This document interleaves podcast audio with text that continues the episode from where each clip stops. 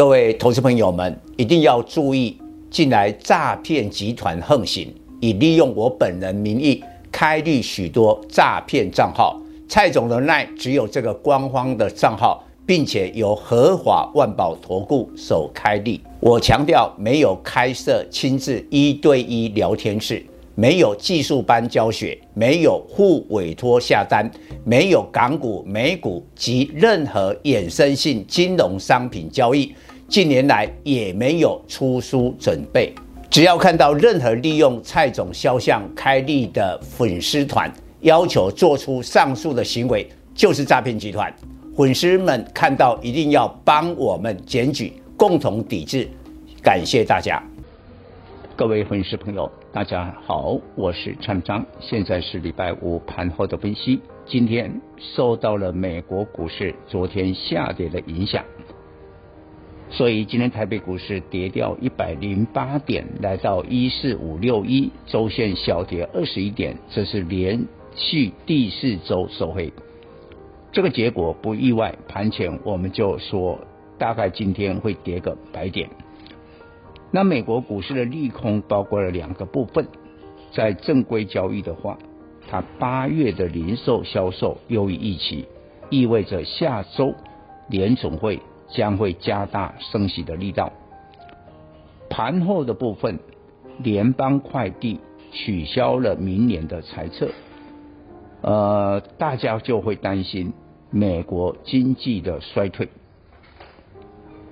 那今天的盘面呢，跌下来之后，符合我下个礼拜说，在联总会的利率决策揭晓之前，下周四台股还有一个低点，这个低点指向九月七号一四三九七，跟今天的收盘的位置还差距了一百六十四点。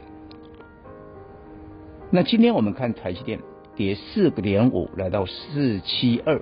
盘中最低四百六十九，它在九月七号的时候，就是大盘的一四三九七的低点的时候，相对应台积电是四百七十二，但是呢，昨天除掉了二点七五元的股息，所以扣掉了以后，大致上就四六九，所以呢，台积电只要跌破四百六十九，就暗示指数可能会破一四三九七。这个提供大家做参考。不过我讲的是一个比较趋势的问题。假如联总会下周再升息三码，联邦的基金利率就从目前的二点五变成三点二五趴，年底的话可能就四趴。四趴的话什么概念？做股票本益比至少要低于二十五倍。因为合理的本益比是利率的倒数，这意味着股市未来被修正的焦点就是高本益比、高估值的股票，这一部分请大家避开。甚至这个礼拜三，我的专题特别点名，现在所有的半导体 IC 设计本一比最高的是矽智财 IP 的股票，那总有一天他们会下来哦。你看今天矽智财的个股，从智原、世芯 KY、创意、力旺，通通都下跌，博有补跌的现象。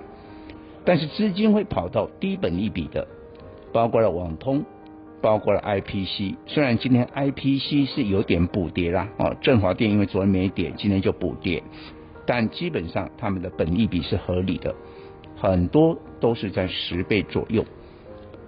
不过我还讲一个议题，有梦最美。其实股票市场通常都会提前反映未来的题材。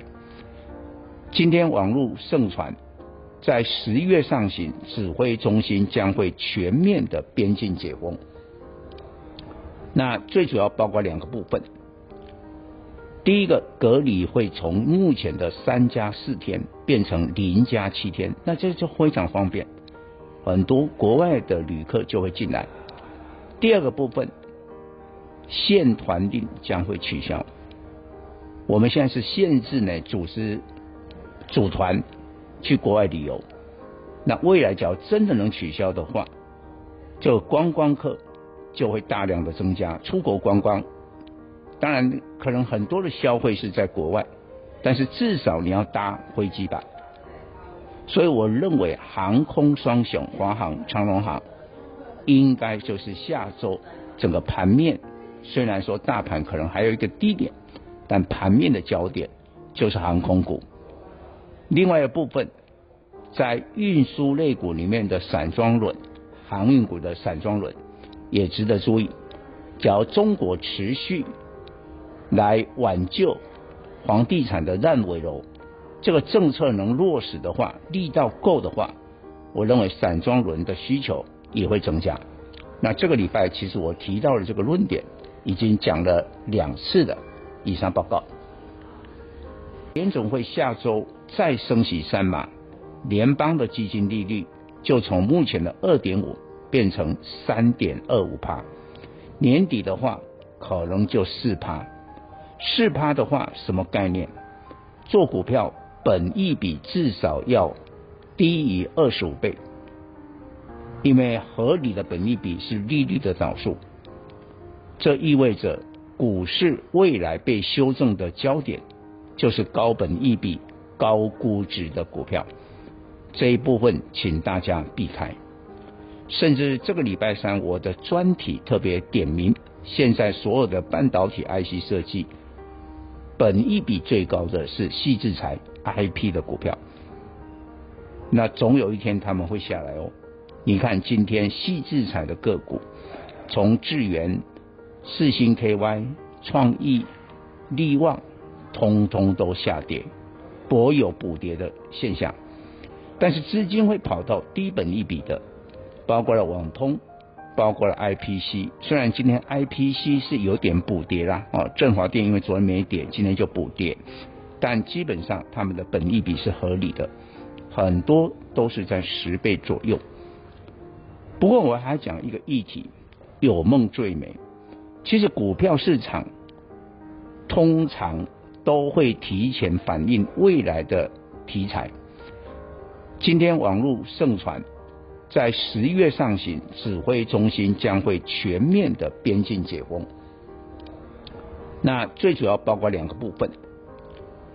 第一个，隔离会从目前的三加四天变成零加七天，那这就非常方便，很多国外的旅客就会进来。第二个部分。限团令将会取消。我们现在是限制呢，组织组团去国外旅游。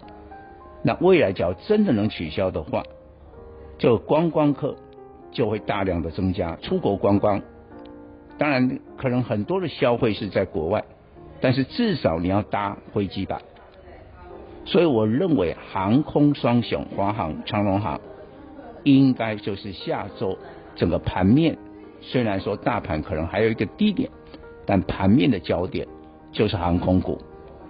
另外一部分，在运输类股里面的散装轮、航运股的散装轮也值得注意。只要中国持续来挽救房地产的烂尾楼，这个政策能落实的话，力道够的话，我认为散装轮的需求也会增加。那这个礼拜其实我提到了这个论点。已经讲了两次的以上报告。本公司与所推荐分析之个别有价证券无不当之财务利益关系。本节目资料仅供参考，投资人应独立判断、审慎评估并自负投资风险。